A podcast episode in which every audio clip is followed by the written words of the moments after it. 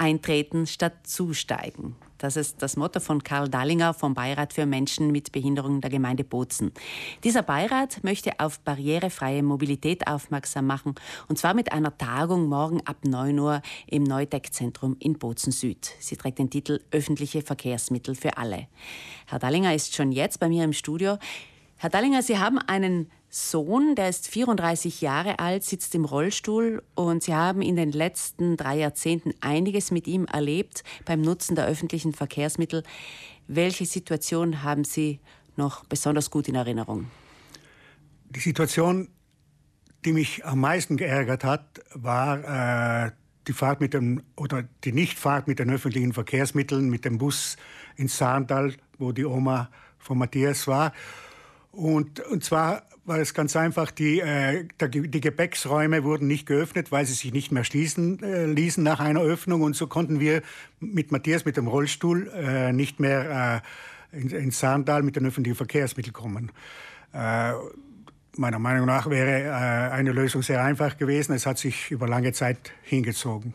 Das Mittlerweile hat sich einiges gebessert in Sachen Barrierefreiheit bei den öffentlichen Verkehrsmitteln, zum Beispiel? Zum Beispiel äh, Sasa. Matthias hat seine Oberschullaufbahn auch schon in der Mittelschule äh, zur Gänze mit den öffentlichen Verkehrsmitteln, mit den Bussen in Bozen äh, äh, gemacht. Also er konnte die Schulen äh, mit dem Bus erreichen. Am Anfang waren noch nicht alle Sasa-Fahrzeuge äh, zugänglich, zum Schluss alle.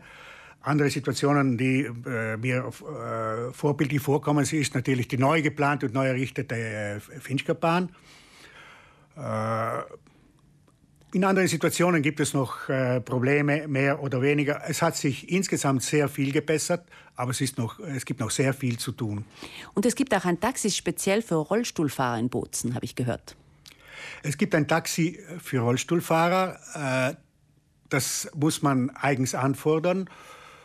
Und wir werden bei dieser Tagung, äh, da ja vorgesehen ist, eine, den Status quo zu erheben, also mehr oder weniger eine Fotografie der Situation zur Zugänglichkeit der öffentlichen Verkehrsmittel äh, zu machen, werden wir auch hören, wie ausgelastet dieses Taxi ist und wie zufrieden die Nutzer mit diesem Taxi sind.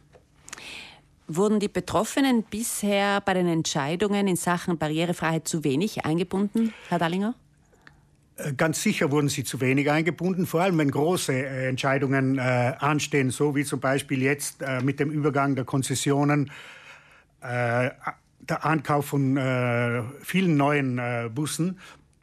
Da wäre es angebracht, auch die Nutzer anzuhören, vor allem die Nutzer, die am meisten Schwierigkeiten haben, diese Fahrzeuge zu, zu benutzen, weil sie ja Experten sind, sind wir, der, sind wir der Meinung. Wir sind Experten, weil wir die äh, die Probleme beim Einsteigen oder die, äh, die Leichtigkeit beim Einsteigen äh, selber, selber erfahren, jeden Tag, wenn, wir, wenn wir Pendler sind. Und äh, insofern muss, müssen die Nutzer, müssen die, die Nutzer der öffentlichen Verkehrsmittel um, äh, unbedingt eingebunden werden in Entscheidungen, auch wenn man Bahnhöfe ausbaut, auch wenn man Haltestellen für Busse neu äh, macht oder entscheidet, wo sie zu positionieren sind.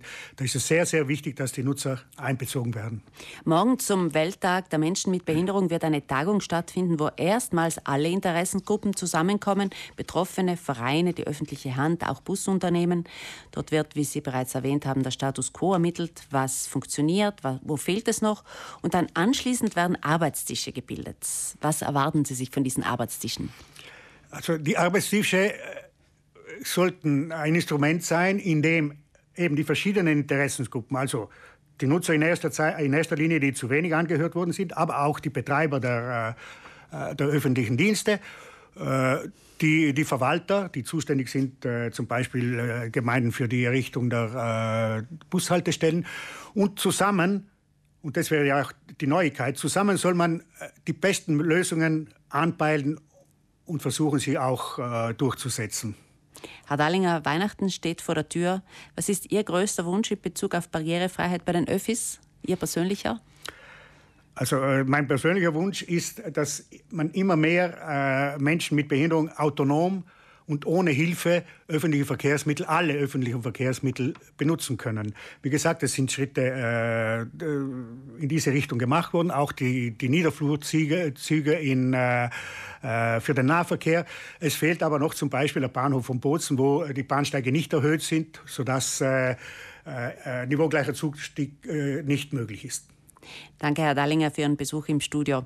Er ist Mitglied des Beirats für Menschen mit Behinderung der Gemeinde Bozen und Mitorganisator der Tagung Öffentliche Verkehrsmittel für alle.